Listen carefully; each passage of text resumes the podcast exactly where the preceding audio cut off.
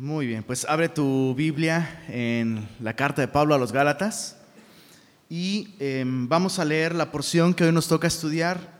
Hoy vamos a terminar el capítulo 1 de Gálatas, así que vamos a leer los versos 11 al 24 del capítulo 1 y después de esto oramos y, como dicen en mi rancho, a darle que es mole de olla. ¿ah? Leemos eh, Gálatas capítulo 1, versos, versos 11 al 24. Dice así, mas os hago saber, hermanos, que el Evangelio anunciado por mí no es según hombre. Pues yo ni lo recibí ni lo aprendí de hombre alguno, sino por revelación de Jesucristo.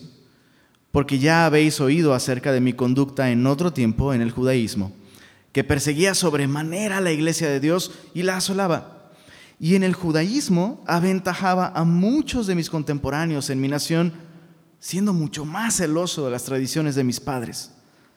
Pero cuando agradó a Dios, que me apartó desde el vientre de mi madre y me llamó por su gracia, revelar a su Hijo en mí para que yo le predicase entre los gentiles, no consulté enseguida con carne y sangre, ni subí a Jerusalén a los que eran apóstoles antes que yo, sino que fui a Arabia y volví de nuevo a Damasco. Después, pasados tres años, subí a Jerusalén para ver a Pedro y permanecí con él quince días. Pero no vi a ningún otro de los apóstoles, sino a Jacobo, el hermano del Señor. En esto que os escribo, he aquí delante de Dios que no miento. Después fui a las regiones de Siria y de Cilicia, y no era conocido de vista a las iglesias de Judea que eran en Cristo. Solamente oían decir, aquel que en otro tiempo nos perseguía, ahora predica la fe que en otro tiempo asolaba. Y glorificaban a Dios en mí. Señor, muchas gracias por tu palabra. Gracias por permitirnos conocerte a ti a través de ella. Y gracias por recordarnos el día de hoy el origen maravilloso de este Evangelio que hemos creído, en el que hemos confiado y que nos ha dado vida eterna, Señor. Gracias por dejar pruebas tan contundentes, Señor, de que este Evangelio no es de origen humano, sino divino, se originó en ti, Señor. Así que ayúdanos esta mañana, mientras consideramos este asunto tan importante, a crecer en confianza con respecto a este Evangelio y crecer en confianza para compartirlo con otros, Señor, también. Por favor, háblanos, instruyenos, lo pedimos en el nombre de Jesús. Amén. Recuerda que esta carta es muy distinta a las otras cartas que encontramos del apóstol Pablo en el Nuevo Testamento. Una de las razones es porque Pablo está defendiendo eh, este mensaje que él está predicando, el, el, mensaje que tú y yo hemos escuchado como el Evangelio, el único Evangelio. Recuerda que al comenzar la carta, de hecho, Pablo no le da ninguna alabanza o ningún elogio a esta iglesia, porque esta iglesia lo que ha hecho es aceptar otro Evangelio y el problema es que no hay otro, ¿no? Entonces es como si, no sé, es como si tu, si tu esposo o tu esposa de pronto lo ves besando a otro hombre o a otra mujer, ¿no? ¿Y qué onda? Ay, es que se parecen, perdón, pensé que eras tú. Y es como, no, bro, solo, solo hay un yo, ¿no? Es lo mismo con el Evangelio.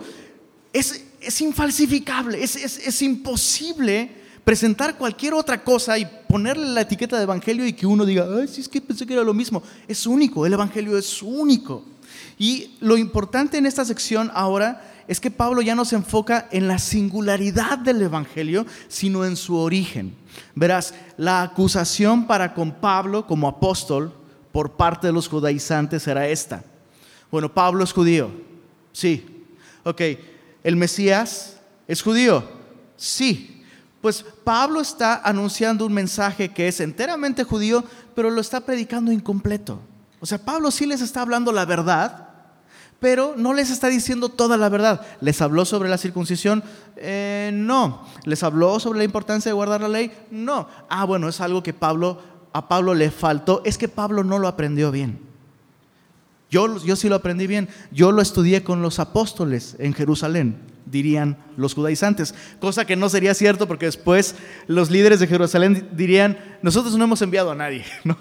Entonces, ojo, la cuestión aquí es que los judaizantes sostienen que Pablo aprendió mal el mensaje o lo aprendió incompleto y los judaizantes vienen a complementar lo que, dicen ellos, le faltó a Pablo. Qué importante es esto, chicos. ¿Cuántos ¿A cuántos cristianos has escuchado decir? Chécate, ¿eh? porque a lo mejor tú y yo lo hemos dicho. ¿A cuántos cristianos has escuchado decir, ¿sabes qué? Creo que necesito otra iglesia. ¿Por qué? Es que, no sé, ya no estoy aprendiendo algo nuevo. ¿Has escuchado esa expresión? ¿O la has dicho? No, es ya necesito cambiar de iglesia. ¿Por qué? Es que, no sé, ya siempre lo mismo, como que necesito aprender algo nuevo. Y estoy escuchando que acá o allá están enseñando una nueva revelación. Cuidado, fíjate, cuidado con esta tendencia a, así, como si fuera algo obligado, aprender cosas nuevas. Va a haber un día en el que Dios lo quiera, ¿no? Si sigues leyendo tu Biblia, la vas a leer completa, de pasta a pasta. Y va a haber un momento de tu vida como cristiano en el que no vas a aprender necesariamente algo nuevo. Porque el Evangelio es sencillo, es simple, pero sí podemos crecer en la profundidad del entendimiento de las mismas cosas. ¿Se entiende? O sea, no voy a aprender algo nuevo, pero se espera que profundice en el entendimiento, pero mucho ojo, en la experiencia con las verdades bíblicas. Y eso es justo el, approach que Pablo le da en esta sección. Pablo va a defender su apostolado y el mensaje del Evangelio que predica desde la base de su experiencia. Pablo va a contar su testimonio aquí. Y esto va a ser útil para todos nosotros, porque nosotros estamos llamados también a compartir nuestro testimonio con otros a la hora de predicar el Evangelio. Entonces, eh, leyendo, leyendo los versos 11 y 12, vemos vemos la perspectiva con la que Pablo va a hablar. Dice, mas os hago saber, hermanos, que el Evangelio anunciado por mí no es según hombre, pues yo ni lo recibí, ni lo aprendí de hombre alguno, sino por revelación de Jesucristo. Ese es su argumento en toda esta sección. Este Evangelio que yo tengo no es que lo, aprendí mal de la iglesia en Jerusalén no lo aprendí de hombre alguno, lo aprendí por revelación directa de Jesucristo. Y eso me enseña algo muy importante. Todos aquellos que hemos venido a la fe de Cristo Jesús, hemos venido a la fe porque aquel que mandó que de las tinieblas resplandeciera la luz es el mismo que resplandeció nuestros corazones para la iluminación del rostro de la gloria de Jesús. Lo que quiero decir con esto es que ni tú ni yo, aunque alguien nos habló de Cristo y alguien nos predicó el Evangelio, ni tú ni yo hemos sido traídos a los pies de Cristo por otra persona, sino por Dios mismo. Revelación. Eso es muy importante. Yo no puedo traer a nadie a la fe de Cristo Jesús, yo no puedo, ni tú tampoco puedes. Recuerdo la historia de, eh, creo que fue Billy Graham, creo, este gran evangelista que partió con el Señor hace poco, poco menos de dos años. Eh, algún día se, encontró a un borrachito en la calle, y este borrachito le dijo, Señor Graham, yo, usted me trajo a Cristo hace 20 años. Y, este hombre dice, pues yo creo que sí te traje yo porque no permaneciste.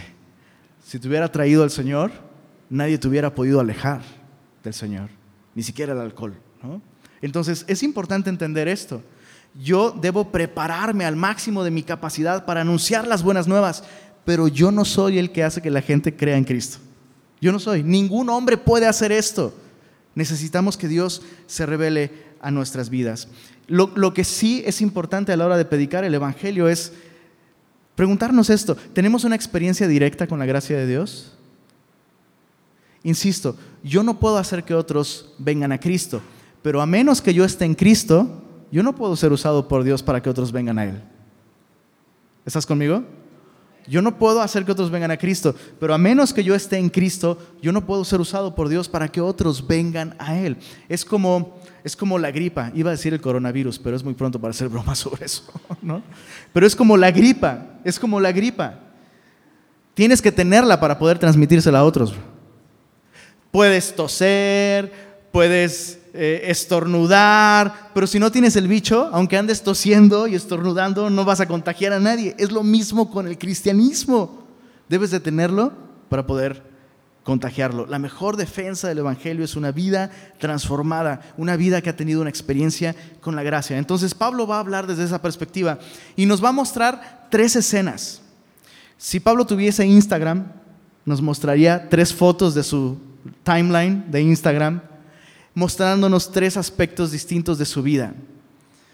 El perseguidor, el creyente y el predicador. Veamos la primera escena la escena del perseguidor, versos 13 y 14. Dice, porque ya habéis oído acerca de mi conducta en otro tiempo en el judaísmo, que perseguía sobremanera a la iglesia de Dios y la asolaba.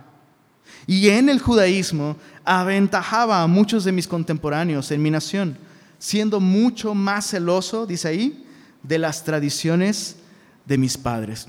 Me encanta que Pablo ni siquiera tiene que entrar en detalles, ¿no? Pablo dice, porque ya habéis oído acerca de mi conducta en otro tiempo en el judaísmo. Y Pablo simplemente se enfoca en dos cosas, ¿no? En su manera de vivir en el judaísmo y en su ventaja que tenía en la religión judía. ¿Por qué esto sería importante para refutar a las acusaciones de los judaizantes? Pues porque los judaizantes dicen, Pablo no tiene toda la información. Y Pablo está a punto de decir, se equivocan. Si había alguien que podía enseñar a cualquier persona sobre el judaísmo, si alguien tenía ventaja en cualquier sentido y celo en el judaísmo, sería yo. Pero miremos eh, el, primer criterio que Pablo usa, mi conducta en el judaísmo. La Biblia de las Américas lo traduce como mi manera de vivir. Y eso es importante porque para Pablo, el judaísmo no era simplemente un asunto de conducta, sino era un estilo de vida. ¿Te suena familiar eso? ¿Te suena familiar algo que decimos como cristianos? El cristianismo no es religión, es relación. No tiene que ver con un cambio de tus hábitos, tiene que ver con un cambio en tu manera de vivir. Interesante, porque uno puede abrazar esos conceptos de un modo sincero y estar sinceramente equivocado. Y quiero recalcar esto. No había otra persona dentro del judaísmo con más educación, erudición, con más ventajas socioeconómicas que el apóstol Pablo. Piénsalo por un momento. Originario de Tarso, un, linaje espiritual impresionante judío, criado, instruido en Jerusalén bajo los pies de Gamaliel. Hay escritos del rabí Gamaliel refiriéndose a Pablo, su, su discípulo, diciendo cosas como, pienso que no hay en el mundo suficientes libros para esa mente voraz. Pablo tenía todo para ser una persona que tú y yo pudiéramos decir una buena persona. Religión, educación, erudición, ¿cuál fue el resultado? Un asesino. Es importante recalcar esto. Lo vimos la semana pasada y Dios nos va a estar recordando esto una y otra vez. El hombre solo puede ser redimido por la gracia de Dios. Solo la gracia transforma. Aún si tienes un hombre religioso y sincero, si ese hombre no tiene una experiencia con la gracia, ese hombre sigue estando en necesidad de perdón y de salvación y de transformación. Ese era el caso de Pablo, un hombre religioso y sincero, pero sin la gracia, sin la gracia de Dios. Em, perseguí con violencia, dice Pablo. Perseguía sobremanera a la iglesia. Otras traducciones lo ponen como em, perseguía desmedidamente a la iglesia la NBI dice, ustedes conocen la furia con la que perseguía a la iglesia de Dios. Y este término que se traduce como perseguir o asolar, eh, realmente significa arruinar, derrumbar, hacer estragos. Y es interesante porque este término en mucha de la literatura griega se usa específicamente para hablar de una bestia salvaje que destruye a otro animal. Eh, típicamente se usa para referirse a una osa que destruye a cualquier otro animal porque piensa que son una amenaza para sus, cachorros. Entonces, ese animal no está intentando cazar para comer, Está intentando destruir.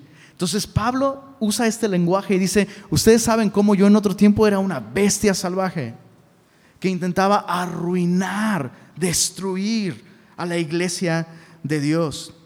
Y me llama la atención que en el Nuevo Testamento solo se usa tres veces esta palabra, asolar, con, con esa connotación de una bestia que quiere destruir. Y las tres veces se usa en referencia a Pablo y las tres veces para referirse a su actitud hacia la iglesia. Ya sabes para dónde va Pablo. Es absurdo pensar que si yo intentaba destruir a quienes creían en este mensaje, ahora yo, por iniciativa propia y personal y de mi propia iniciativa, intente proclamar ese mensaje. Es absurdo. Ahora, esta es una de las marcas de alguien que ha tenido una experiencia con la gracia de Dios.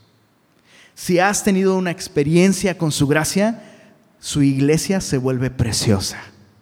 Eso es, esto es importante y eso es vital entenderlo. Especialmente en el caso de Pablo. Déjame contarte por qué. Voy a repetir el principio. Si has tenido una experiencia con la gracia de Dios, su iglesia se vuelve preciosa para ti. La valoras, la amas, procura su bien. El caso de Pablo. Pablo perseguía a la iglesia. Pablo se convierte por la gracia de Dios. Pablo intenta juntarse con los discípulos. Eso dice Hechos capítulo 9. Intentaba juntarse con los discípulos, lo cual nos enseña algo importante que Pablo no lo lograba, solo era un intento. ¿Por qué? Porque no creían que se hubiese convertido. Entonces imagínate, Pablo, después de hacerle tanto daño a la iglesia, intenta congregarse en la iglesia y le cierran las puertas de la iglesia. ¿Cuál fue el resultado en el corazón de Pablo? ¿Se resintió con la iglesia? Respuesta, no. Amó a la iglesia. Un hombre que intentó destruir la iglesia y luego fue rechazado por ella, fue el mismo hombre que plantó más iglesias que nadie en el primer siglo. ¿A dónde voy con esto? Me, chocan la, teología de los memes, ¿eh? Me chocan. No es una buena dieta cristiana la teología de memes, pero de vez en cuando hay una que otra cosa buena.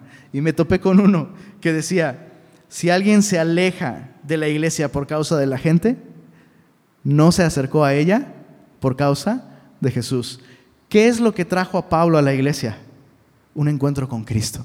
¿Con qué se topó? Con gente terrible, pero en la mente de Pablo, no más terrible que yo. Entonces me llama la atención eso, ¿no? Como en su primera experiencia con la iglesia encuentra rechazo, pero él no rechaza a la iglesia por eso. Interesante. Siguiente cosa que Pablo menciona. Como perseguidor, dice yo, aventajaba en el judaísmo a muchos de mis contemporáneos. Y esa es una de las marcas de la religión, en contraste con aquel que ha experimentado la gracia. Aquel que vive una religión vive en una competencia con otros. O sea, Pablo habla aquí de ventaja, ¿no? Se está midiendo con otros y dice, no, pues a todos los dejaba, yo, uff, los dejé muy atrás. Yo tenía muchísima ventaja. Yo era mucho mejor que ellos, mucho más celoso de las tradiciones de mis padres. ¿Cómo medía él esa ventaja entre él y los demás? Por su celo por las tradiciones de sus padres. Dice el, pastor Warren Wiersbe, es más fácil medir el cumplimiento de tradiciones que medir la justicia verdadera.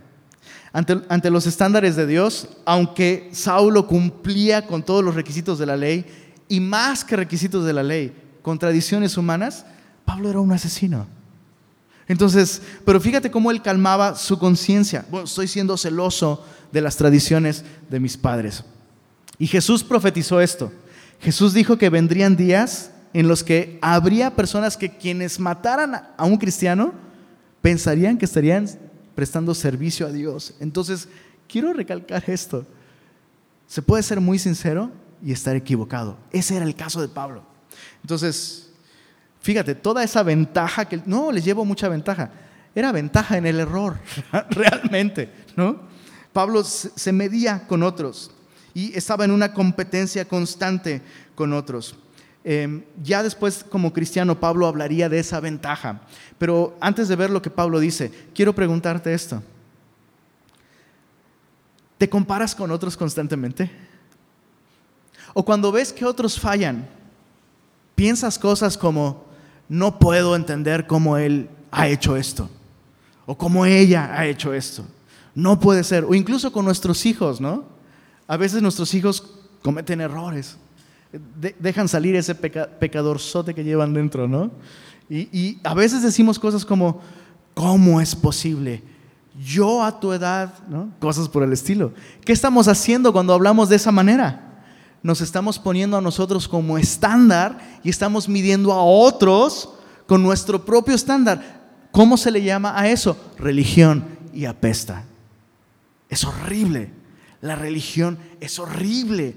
Nos pone en competencia con otros y nos aleja de la gracia de Dios. En esa condición se encontraba Pablo antes de tener una experiencia con la gracia. Pero déjame ver en, en Filipenses 3, acompáñame ahí. Veamos lo que Pablo piensa ahora. Ahora que Pablo ha tenido una experiencia con la gracia de Dios, ¿cómo ve él esa ventaja o esas ventajas? Filipenses 3, versos 7 al 10. Dice así, Filipenses 3, versos 7 al 10.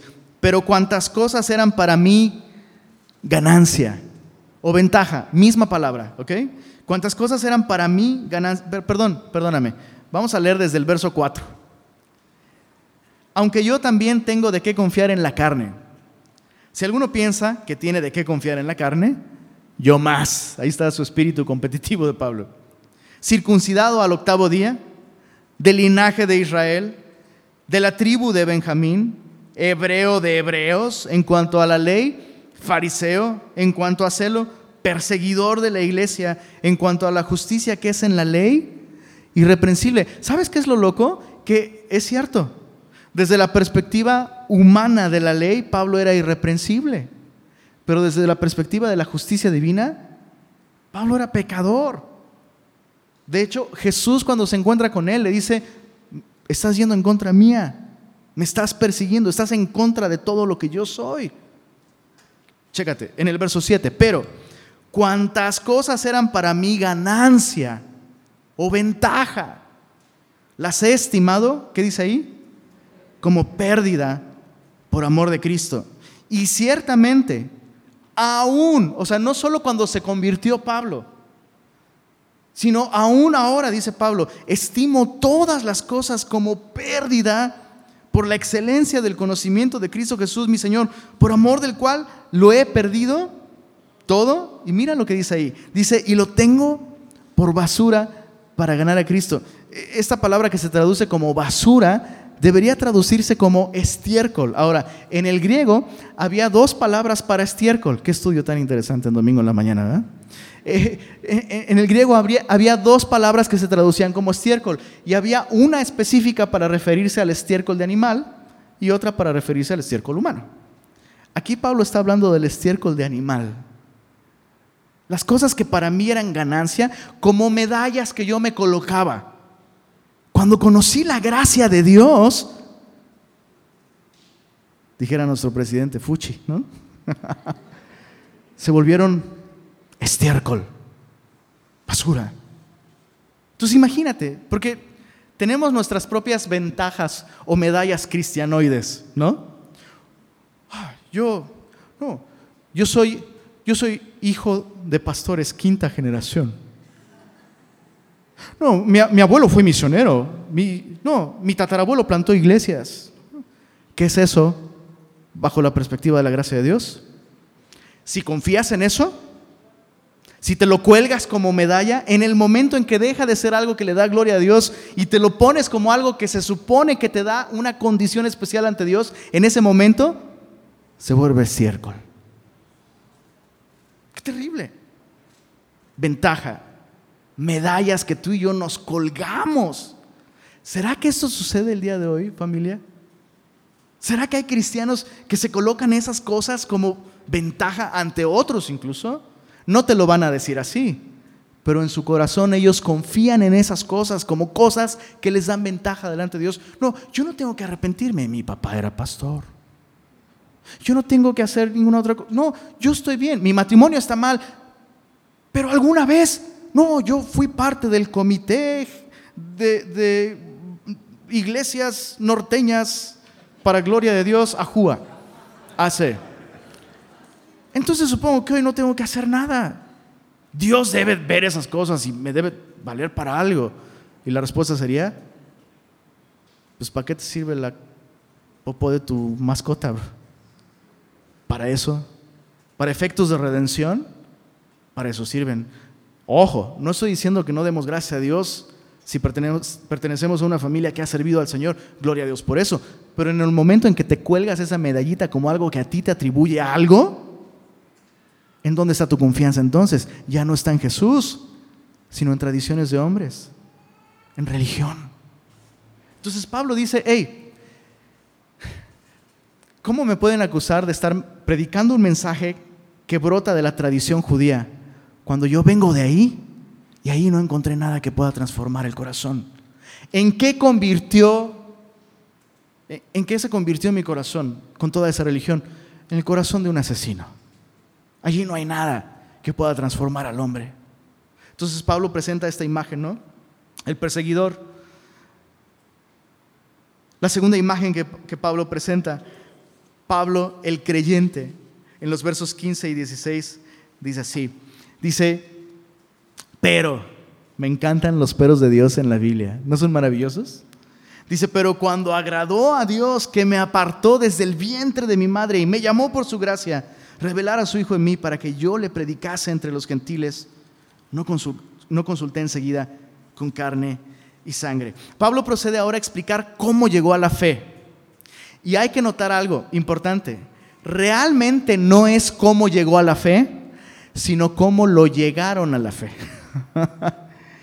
lo que quiero decir es que la conversión de Pablo no fue el resultado de pues un proceso de evangelismo y platicar con alguien y luego sentarnos a tomar un café y bueno, pero tengo dudas, a ver, explícame. Y ya después de eso, pues sabes qué, sí, creo que voy a darle mi vida a Jesús. Ese no fue el caso de Pablo. Pablo no llegó a la fe, a Pablo lo trajeron a la fe. Fue en un instante. Un pero, el pero de Dios. Es maravilloso. Y Pablo menciona tres cosas que, que nos son útiles a nosotros eh, con respecto a cómo alguien llega a la fe. Lo primero dice, pero cuando agradó a Dios. Lo cual nos habla de la soberanía de Dios en cuanto al tiempo, cuando una persona se, se convierte en cristiana. ¿Te das cuenta ahí? Dice, cuando agradó a Dios. A Dios le había agradado salvar a Pablo y escoger a Pablo. Y Pablo mismo lo dice, Dios le escogió desde el vientre de su madre. Pero hubo un momento específico en el que a Dios le agradó intervenir en la vida de Pablo y abrir sus ojos y que Pablo comprendiera la gracia. Entonces fue Dios quien intervino en el momento en que le agradó. Y la Biblia presenta esta realidad de la soberanía de Dios Ojo, pero la Biblia también presenta la responsabilidad humana. O sea, cuando, estamos viendo esto, que a Dios le agradó y que Dios tenía un tiempo para Pablo, eso es cierto, eso es bíblico. Pero entonces Pablo no era responsable de vivir como vivía antes de eso. Pablo era responsable. O sea, Pablo, no, Pablo nunca presenta su vida antes de Cristo como, pues yo viví súper mal, pero pero no pasa nada, ¿eh? pues, pues Dios tenía su tiempo y no, Pablo, a Pablo le dolía todo lo que él hizo antes de Cristo. Pablo podría haber escogido a Jesús antes de que Dios le diera esa visión de Cristo. Pablo tenía la capacidad de decir sí a Jesús antes de esto. No. ¿Pero era responsable? Sí. Entonces sí podía decir que sí. Entonces, ¿cómo era responsable? Y luego hay ya te estás incomodando, ¿no? Ay, espérame, sí, no, espérame, me confunde. Déjeme sacar mi línea del tiempo y ojo, ¿incomoda que estas dos cosas parecen ser contradictorias? Sí. ¿Por qué incomoda? Porque tú y yo no las podemos reconciliar. Pero Dios no nos ha llamado a reconciliar la soberanía humana con la libertad divina. Dios nos ha llamado a predicarlas. E, e, es, es como es como los puentes colgantes. Piensa en el, atirantado. Maravilloso puente. ¿Cómo ese, cómo ese puente se, sostiene? Bueno, ese no es un puente colgante, ¿verdad? ¿Es colgante o no es colgante? Tengo que poner más atención, es atirantado, gracias, exacto. Línea de lógica elemental. Piensa en un, piensa en un puente colgante. ¿Cómo se puede sostener un puente colgante? Solo si se aplica presión en direcciones opuestas. ¿Qué sucede si eliminas la tensión de uno de los lados? El puente se cae. Es lo mismo con el Evangelio y la salvación. En el momento en que solo predicas que Dios es soberano y el hombre no puede escoger, entonces ¿para qué predicar? ¿Para qué anunciar? ¿Para qué llamar al arrepentimiento? Pero ves en la Biblia que Cristo mismo predicaba estas dos cosas. Ninguno puede venir a mí si el Padre que me envió no le trajere. Pero por otro lado está diciendo, venid a mí todos los que estáis trabajados y cargados y yo os haré descansar. ¿Jesús está contradiciendo? No, Jesús está presentando estas dos realidades bíblicas que juntas hacen posible esta doctrina de la salvación. Piénsalo, hay veces que hay personas que necesitan escuchar que Dios, solamente Dios, puede iluminar el corazón de los hombres. Pero hay personas que necesitan escuchar que son responsables y que hoy pueden tomar una decisión para venir a Jesús. Tal vez aquí mismo, el día de hoy. Hay personas que al escuchar esto de la soberanía, no, pues es que Dios tiene un tiempo. ¿Ya ves mi amor? No, pues yo por eso hasta que Dios quiera. ¿No?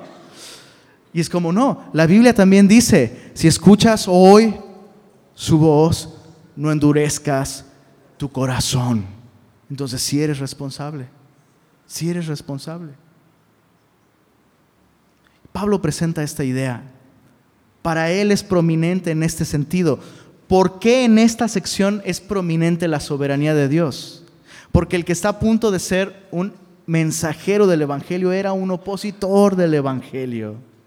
En otras palabras, Pablo insiste, ¿cómo puede alguien acusarme de yo tener la iniciativa de presentar este mensaje? O que este mensaje fuera el resultado de mi propia meditación. Bueno, tal vez los cristianos tienen razón, voy. No, fue Dios quien soberanamente a él le agradó intervenir.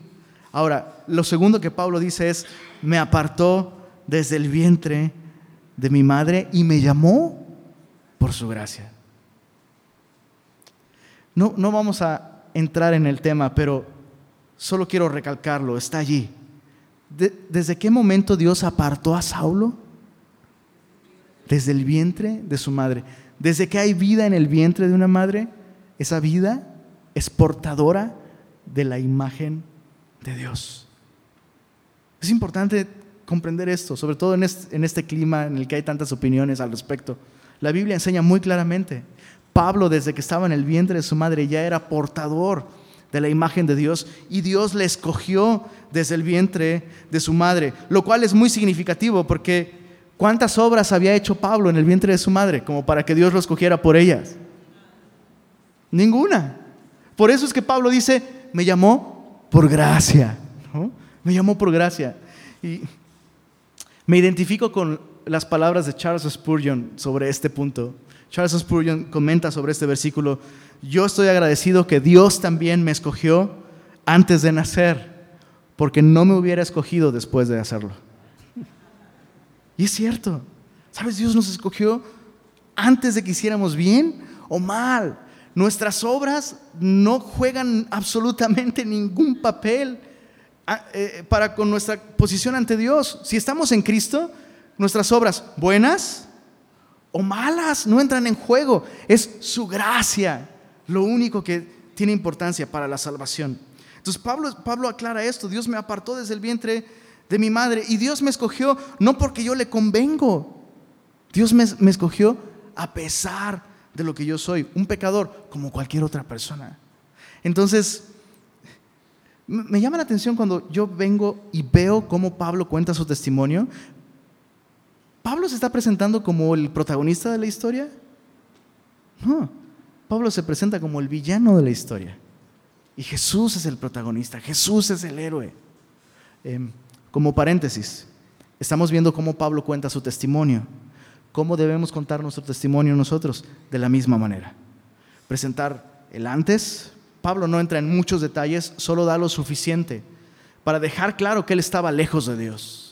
Y, pasa inmediatamente al pero de Dios. Dios intervino, me escogió, me llamó por su gracia y me llamó por medio de revelar a su Hijo en mí. Eso es importante.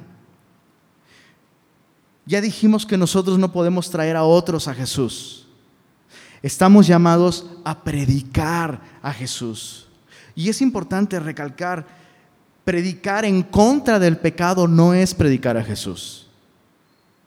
Porque muchos, hay muchas voces cristianas que predican en contra del pecado, ¿no? Y lo escuchas todo el tiempo, ¿no? No sé, el vecino de un cristiano que está haciéndole infiel a su esposa, ¿no? Y el cristiano va y le dice, lo que estás haciendo es pecado y te vas a ir al infierno por eso. ¿Será cierto que es pecado lo que está haciendo? Sí. ¿Será cierto que se va a ir al infierno por eso? No. Nadie se va al infierno por ser adúltero o mentiroso o asesino o drogadicto. Esa es la condenación, que la luz vino al mundo y los hombres amaron más las tinieblas que la luz. No creer en el Hijo de Dios es lo que nos lleva al destino que ya teníamos de por sí. Entonces nadie se va al infierno por eso, bro. Piensa en esto. Hay muchas personas que sin ser cristianas son perfectamente fieles en su matrimonio. Y así fieles y toda la cosa, se van, van a una eternidad en el infierno. Es confiar en Cristo. Entonces, insisto, no estoy diciendo que no tengamos una perspectiva sobre el pecado, una perspectiva bíblica, pero predicar en contra de pecados particulares de la persona, eso no es predicar a Cristo. ¿Se entiende? Híjole, especialmente con, todo este clima de ideología, de sexo el día de hoy, ¿no? Em, yo me pregunto cómo le hacen, eh, recuerdo un, un, amigo cristiano que me decía, no soporto estar con personas que tienen orientaciones sexuales distintas a las naturales. No soporto, no, no puedo. ¿Y sabes qué? Creo que es, e, ese comentario refleja lo que muchos cristianos piensan el día de hoy. El problema de alguien con ese con esa desviación sexual. ¿Es su desviación sexual? La respuesta es no. personas heterosexuales tienen también una sexualidad caída. ¿Se entiende lo que estoy diciendo? La de ellos será más evidente, pero, bro, otra vez, ese no es el problema. Y nuestra necesidad no es, o sea, imagínate, ¿no? Ya dejó, de, ya dejó de fumar, ya dejó de tomar, ya dejó de drogarse, ya dejó su orientación sexual, pero no camina con Cristo. Ese es el problema. Entonces necesitamos anunciar a Jesús. Predicar en contra del pecado no es predicar a Cristo. Predicar la iglesia a la que vamos no es predicar a Cristo. Predicar la fe cristiana como tal, las doctrinas, bro, tan necesarias como son, eso no es predicar a Cristo. Cuando evangelizamos, anunciamos a una persona. Sí hay doctrina, por supuesto, pero no es un asunto de, sobre todo si te encuentras con personas que ya tienen algún tipo de doctrina, y te pones a discutir sobre asuntos de diferencias doctrinales. Tienes que anunciar a Jesús, debemos anunciar a Jesús y su muerte en la cruz por nuestros pecados. Entonces Pablo, Pablo vino a la fe de esta manera. Dios le reveló a Jesús. Dios le reveló a Jesús. Y ahora pasamos al, tercer punto. El predicador. Pablo dice en, en el verso 16 que Dios le reveló a su Hijo en él, dice, para que yo le predicase entre los gentiles y no consulté enseguida con carne y sangre. Esto es importante. Dice, ni subí a Jerusalén a los que eran apóstoles antes que yo, sino que fui a Arabia y volví de nuevo a Damasco. Después, pasados tres años, subí a Jerusalén para ver a Pedro y permanecí con él 15 días. Es importante todo lo que está diciendo. ¿Por qué? Porque nos, nos está demostrando que hubo muy poco tiempo y muy poco contacto con la iglesia en Jerusalén. Entonces, ni siquiera se le puede acusar de de que la iglesia en Jerusalén le envió a predicar el Evangelio y, y lo está predicando mal. La iglesia de Jerusalén no es la iglesia que envió a Pablo a predicar el Evangelio. Pablo pasó muy poco tiempo con ellos. Ahorita vamos a hablar un poco más de, este tiempo que es un poquito oscuro. El libro de los Hechos nos da un poco, de, un poco de luz. Pero aquí está muy claro, no subió a Jerusalén después de su conversión, fue a Arabia. ¿Por qué Arabia? En Arabia se encuentra el monte Sinaí. Es significativo, ¿no? Porque eh, allí fue donde la ley fue entregada y entonces vemos a este fariseo amante de la ley después de encontrarse con Jesús, yendo al lugar donde se entregó la ley. Y me imagino la ardillita de Pablo, ¿no? Girando, reinterpretando, ¿no? Todo lo que él sabía sobre la ley y, todo apuntando a Cristo, ¿no? Dice el verso 19, no había ningún otro de los apóstoles, sino a Jacobo, el hermano del Señor. Este Jacobo es el mismo autor de la carta de Santiago. ¿Y por qué Santiago y no Jacobo? Pues porque pues San Jacob se tradujo como Santiago, ya sabes cómo se deteriora el lenguaje horriblemente, ¿no? San Jacob, Santiago es el mismo autor de la carta de Santiago y era hermano de Jesús. Muy probablemente Santiago era el que le seguía en edad a Jesús. Entonces era el segundo y ahí te encargo. ¿Cuántos aquí son el segundo hijo de la familia? ¿Y, qué tal alcanzar el estándar del primero? ¿no? Ay, si, fueras como tu hermano, ¿no? Ahora, imagínate eso con un, con un hermano perfecto, bro. o sea, no que tu mamá lo ve perfecto, sino que realmente es perfecto, que nunca pecó. Por eso la Biblia nos dice que eh, ni sus hermanos creían en él, ¿no? Ni sus hermanos creían en él. O sea, ¿cómo puedes crecer con alguien perfecto y no amarlo? Pues por eso, por eso, como, como Caín aborrecía a Abel, porque las obras de su hermano eran buenas y las suyas eran malas. Entonces, ¿cuánto crees tú que Santiago odiaba a su hermano? Y dicho sea de paso, esta es, un, esta es una evidencia de que Jesús realmente era el Hijo de Dios. O sea, imagínate que tu mamá un día te dice, ¿sabes qué, hijo? Tenemos que empezar a adorar a tu hermano porque Él es Dios hecho carne. Es como, claro que no. Dios no peca, ya Él le conozco esto, esto, ¿no? Entonces es, un argumento a favor, a favor de, la deidad de Jesús. Pablo estuvo con él, eh, solamente lo vio, a, ellos dos los vio. Eso es un dato importante. Eh, Jacobo llegó a ser el líder de la iglesia en Jerusalén. No Pedro. Pedro estuvo un tiempo. La persecución eh, que se desató con motivo de Esteban obligó a que muchos salieran. Eventualmente sabemos que Pedro, pues huyó de Jerusalén y eh, quien se quedó al frente de la iglesia en Jerusalén fue precisamente Santiago. Entonces dice, eh, no vi a ningún otro de ellos, dice el verso 20, en esto que os escribo, he aquí delante de Dios que no miento. Después fui a las regiones de Siria y de Cilicia y no era conocido de vista a las iglesias de Judea que eran en Cristo. Solamente oían decir, aquel que en otro tiempo nos perseguía, ahora predica la fe que en otro tiempo asolaba y glorificaban. Me encanta cómo acaba este versículo. Glorificaban a Dios en mí. Entonces, su argumento como predicador es, no tuve ni siquiera suficiente tiempo para recibir instrucción teológica de parte de ellos. Mi mensaje no lo recibí de ningún hombre. Y me, me llaman la atención los tiempos.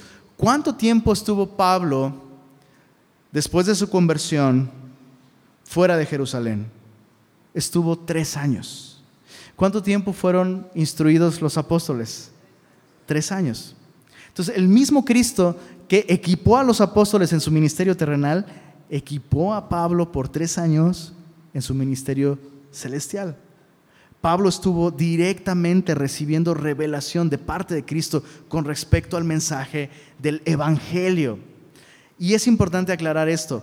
Pablo después somete este mensaje al escrutinio y al estudio de la iglesia en Jerusalén, pero no porque él dudara de este mensaje, sino precisamente para corroborar ante los demás que su mensaje era el mismo que el mensaje que los apóstoles habían recibido de parte de Jesús, el mensaje del Evangelio. Acompáñame rápidamente a Hechos capítulo 9, verso, capítulo, verso 10, perdón, verso capítulo Hechos 9, verso, verso 10 en adelante.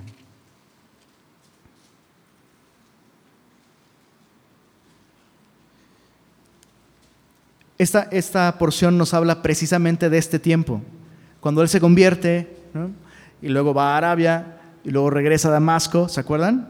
Y pasados tres años sube a Jerusalén. Entonces dice, eh, verso 10, había entonces en Damasco un discípulo llamado Ananías, a quien el Señor dijo en visión, Ananías. ¿Y por qué le dijo así? Pues porque así se llamaba. Y él respondió, heme aquí, Señor. Y el Señor le dijo, levántate y ve a la calle que se llama derecha y busca en casa de Judas a uno llamado Saulo, de Tarso, porque he aquí, él ora. Ahora, todo el mundo sabía que Saulo iba camino a Damasco a aprender cristianos, ¿ok?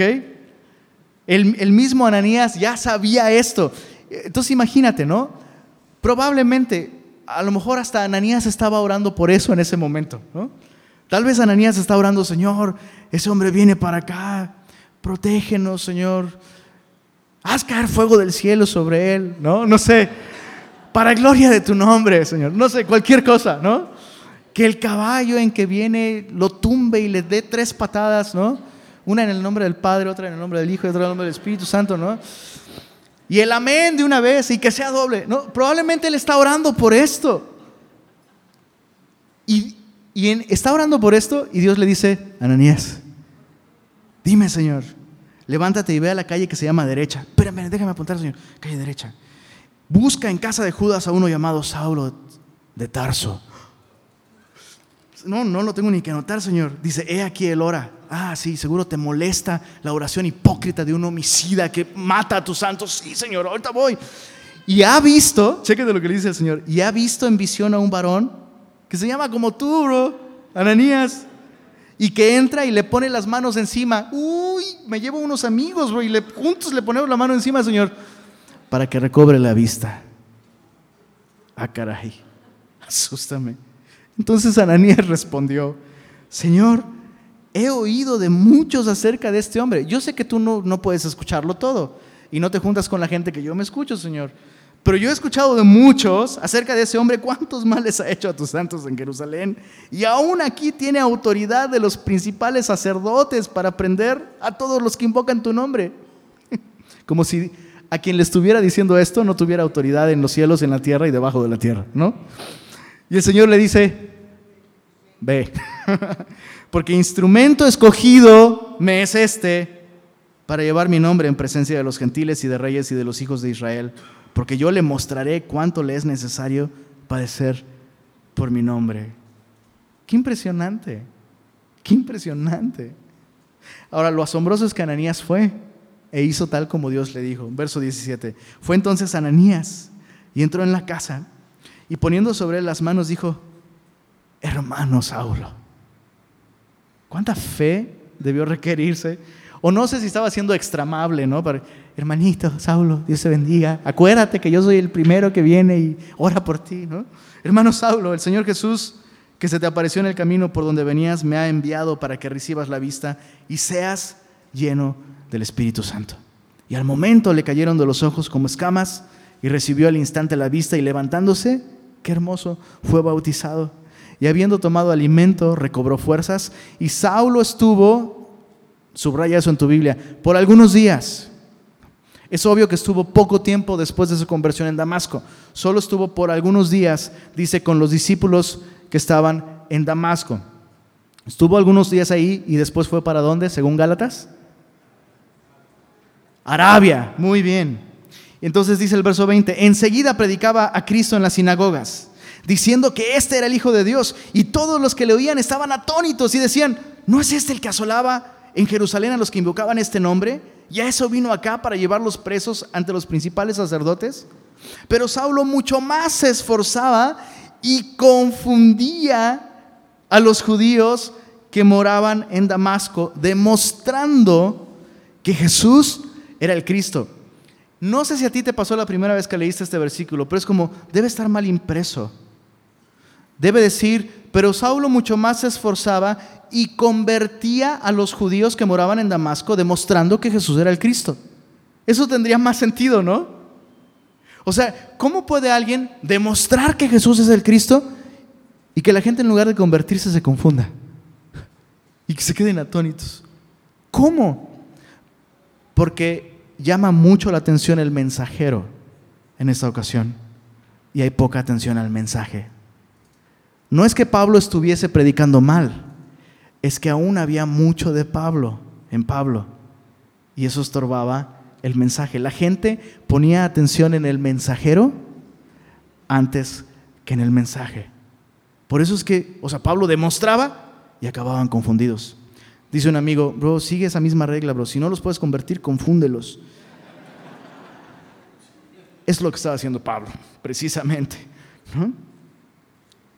Dice el verso 23, pasados muchos días, entendemos entonces que hubo en este periodo esta visita a Arabia, prácticamente tres años, Pablo regresa entonces a, Damasco y dice, pasados muchos días los judíos resolvieron en consejo matarle, pero sus acechanzas llegaron a conocimiento de Saulo y ellos guardaban las puertas de día y de noche para matarle. El perseguidor ahora es perseguido.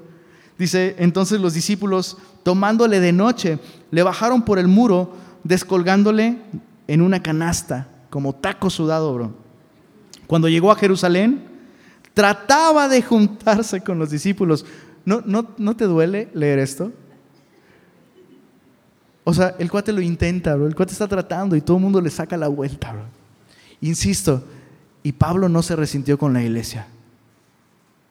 O sea, Pablo podría haber dicho, ¿no? Uy, pues a mí nunca me trataron así los que practican el judaísmo. Pero no. Pablo, Pablo, insisto, el hombre que intentó destruir la iglesia y que después fue rechazado por la iglesia, amó tanto a la iglesia que puso su vida por la iglesia plantando iglesias. Llama mucho la atención eso. ¿Cuánto necesitamos el día de hoy eso como cristianos?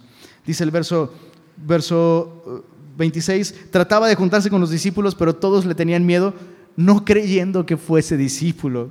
Entonces Bernabé, una figura importante en la vida de Pablo, porque Bernabé va a ser quien se vuelva su mentor espiritual y quien lo va a reclutar para el ministerio cuando Bernabé esté en Antioquía. De hecho, a Bernabé se le menciona en Gálatas también, y este, Pablo está muy sacado de onda con Bernabé, su autoridad espiritual. Dice, pero Bernabé, tomándole, lo trajo a los apóstoles y les contó cómo Saulo había visto en el camino al Señor, el cual le había hablado, y cómo en Damasco había hablado valerosamente en el nombre de Jesús.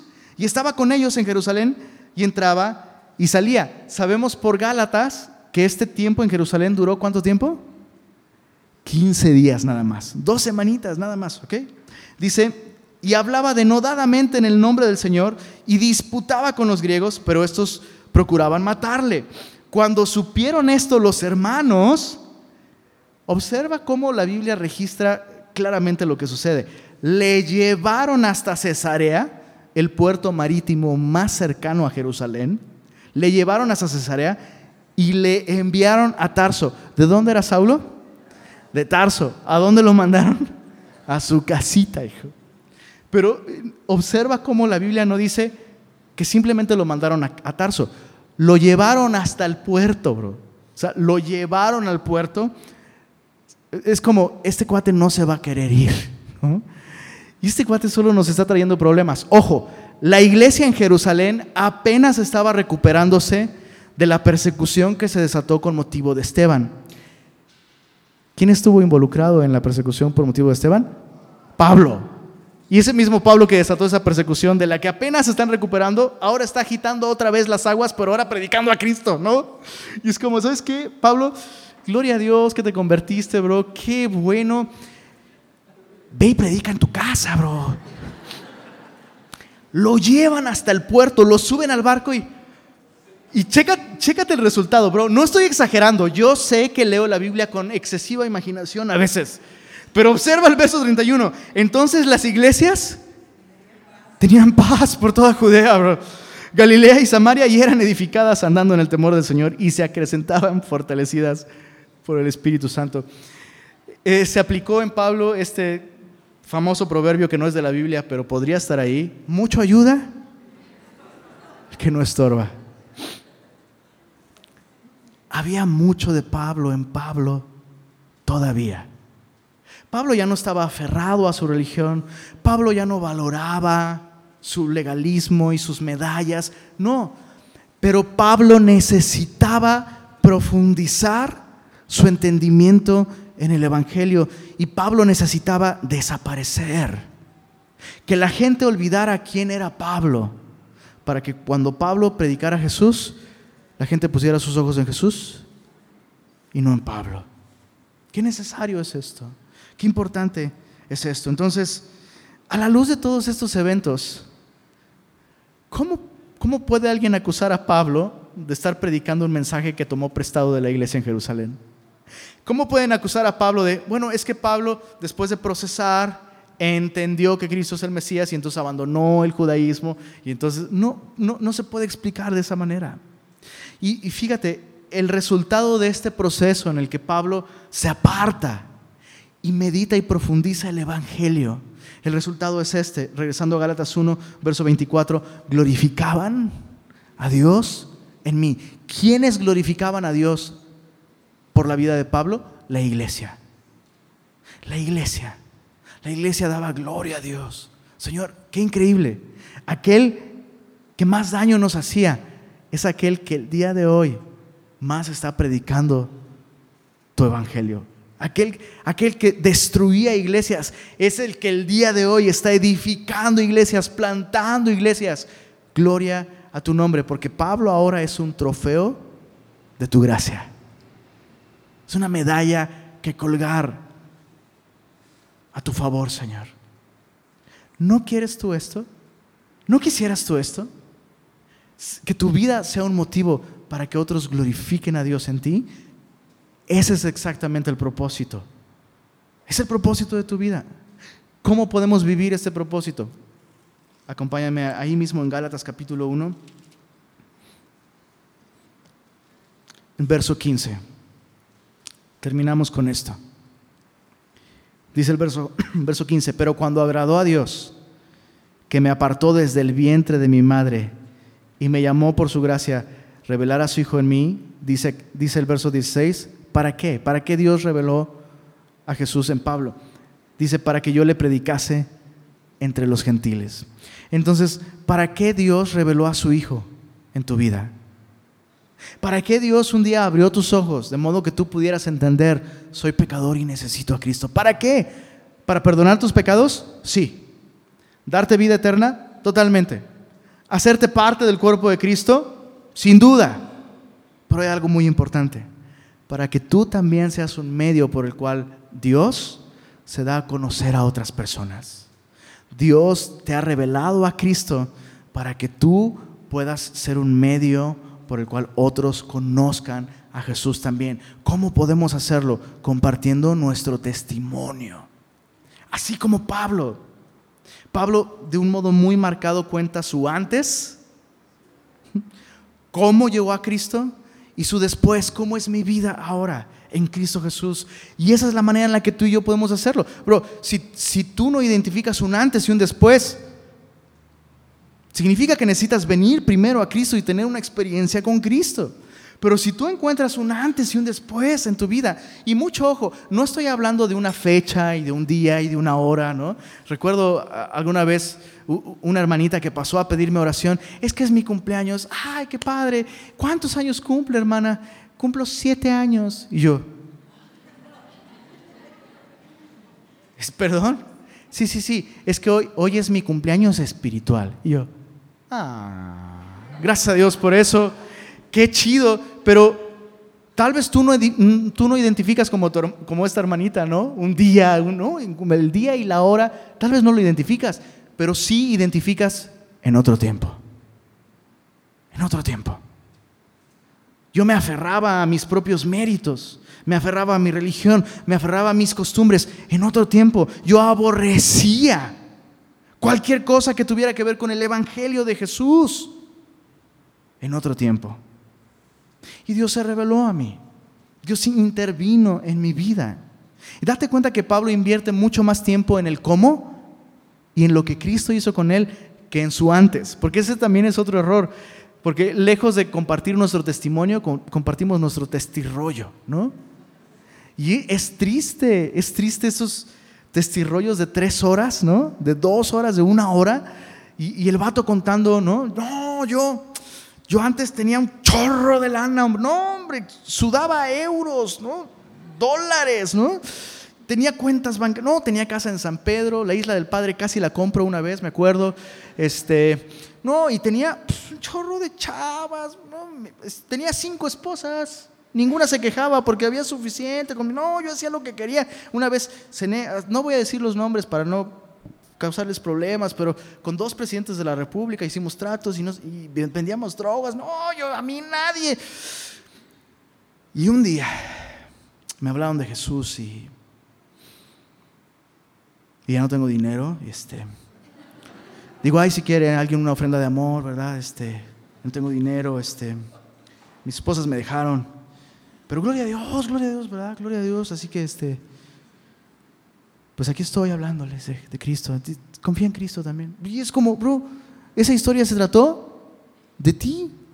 ¿Sabes qué es lo más triste? Alguien comparte esas historias. No, yo antes le pegaba a mi esposa, hermanos. Y no falta la hermanita que grita, Amén. Es como, ¿qué? Digo, todavía fuera la esposa que está apoyando el testimonio, dices, pues bueno, va. Es horrible, horrible. Pero tú y yo podemos compartir nuestra historia, nuestra experiencia con la gracia.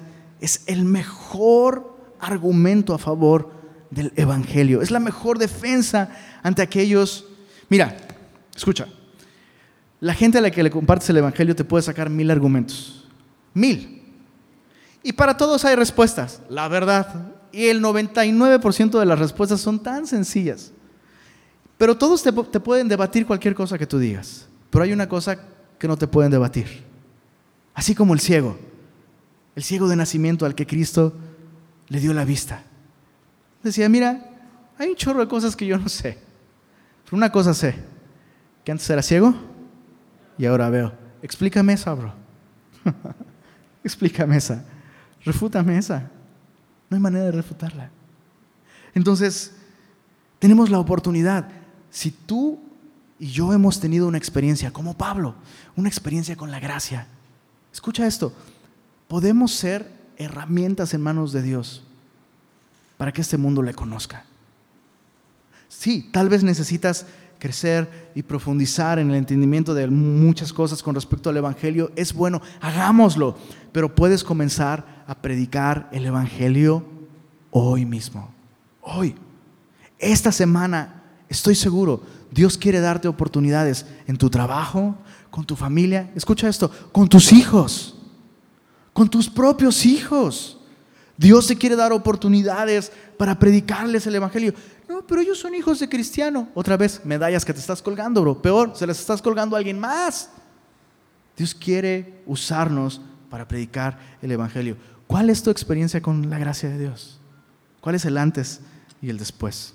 ¿Por qué no oramos y le pedimos al Señor que, que nos ayude, que nos dé confianza, que nos dé valor, que nos dé gracia para esta semana aprovechar esas oportunidades? Señor, muchas gracias por tu palabra. Gracias por dejar de un modo tan claro, registrado para nosotros, cómo, cómo es que Pablo no recibió este mensaje de ningún otro hombre. Y la verdad, Señor, es que cuando, cuando vemos tan claramente tu gracia y cómo somos salvos por gracia, por medio de la fe en este mensaje, uno llega a esta conclusión. Este mensaje no es posible que fuese manufacturado por un hombre, Señor. Gracias por este Evangelio glorioso, bendito, que nos ha dado salvación. Y gracias por esta experiencia con tu gracia transformadora, salvadora. Gracias porque hay un antes y un después de nuestra vida, Señor. Y gracias por las oportunidades que estamos seguros esta semana tú nos darás para contar esta historia, esta experiencia con la gracia. Señor, yo te pido que cada uno de los que estamos aquí, esta semana podamos contarles a otros cómo tu gracia salió a nuestro encuentro, a rescatarnos y cómo tú nos has dado una nueva vida. Danos gracia, danos valor. Aquellos que tal vez tienen mucho tiempo sin, sin predicar, sin compartir tu evangelio, renueva sus deseos de hacerlo, Señor. Aquellos que nunca lo han hecho, dales el valor, dales el entusiasmo para hacerlo esta semana. Y gracias, Señor, porque nuestra historia sería muy distinta al día de hoy, pero tú interveniste en nuestras vidas. Y tal vez tú quieres usarnos para hacer la intervención tuya en la vida de alguien más. Ayúdanos esta semana, por favor, a hacerlo. Y gracias por este Evangelio glorioso a través del cual nos has dado vida eterna, Señor. Amén.